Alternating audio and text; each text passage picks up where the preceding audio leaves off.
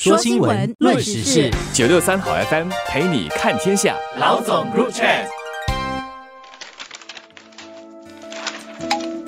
各位听众朋友们好，我是联合早报的永红，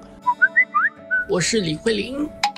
今天聊一下新加坡领导人出访的一些活动。其实，在关闭疫情嘛，是去年下半年我们慢慢解封，然后呢，到今年是全球在解封，然后从去年到今年，我们开始看到新加坡的政治领袖啊，出国的很频密。东南亚国家之外，呃，或者是这个区域之外，单单是最近，我们两位副总理都。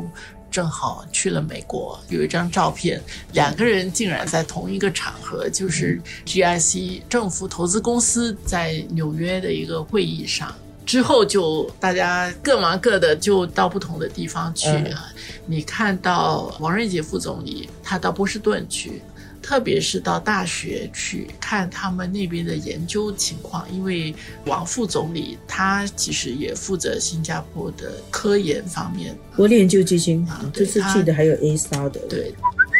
我们的领导人出访。我想，更大的背景其实是现在的整个国际局势，大家都知道很乱啊，很令人担忧的地缘政治剧烈变动，中美关系的紧张不可能解除。最近的这一两个星期，好像稍稍有点缓和，但是缓和的其中一个原因，是因为另外一边烽火连天，太忙了，以巴的这个冲突矛盾。这样的背景底下，我觉得我们在看新加坡领导人忙着在不同的地方之间穿梭，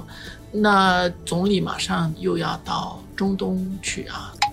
星期二在看到早报的新闻的时候，哦，我就在想，这个消息大家听到了，应该会觉得有意思。总理会在十七号到二十二号到沙特、阿拉伯以及阿联酋，这个行程有六天，其实还不短的。然后他会到沙特的首都利雅得，会去见那个王储，还有会参加第一次召开的亚细安海湾阿拉伯国家合作委员会。这个东西他们谈了，然后这是第一次召开，然后会一起谈怎么样推进绿色啊、数码经济等新兴领域的合作。最近我们看到这个，大家都应该有关心到以色列跟哈马斯之间的冲突，在中东地区，其实就在这个背景下，李显龙总理还是到沙特去。参加这个会议，其实也是表示说，即便是国际形势有这样子的纷乱，有这样子的紧张，新加坡还是要到国外去扩展，去伸出我们的触角，增加联络，增加科技啊、经济啊、绿色方面的合作。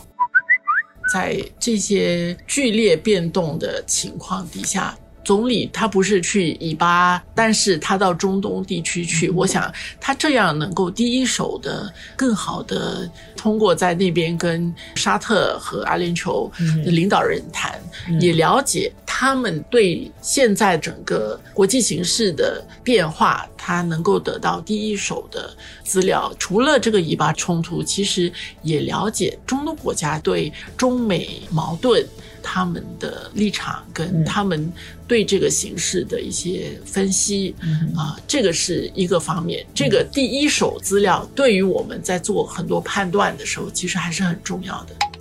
第二点是，总理这次去的其中的一个重头戏是亚细安海湾阿拉伯国家合作委员会嘛？这个峰会召开，其实它有特别的意义。最近我们看到亚细安。作为一个比较松散的一个组织，但是亚细安的领导人这次是海湾国家，之前包括跟我们周边的这些国家、这些大国的这个关系就不说，还有包括像欧盟等等，无形间我们也看到，过去的这些日子以来，亚细安一直在发挥一个重要的作用。但是你问我，他具体做了什么？可能到时候这个海合会是不是对这个以巴亚细安会发表一个声明，有这样的可能？但是这些举动、这些会议、这些跟其他地区建立平台这样的论坛，其实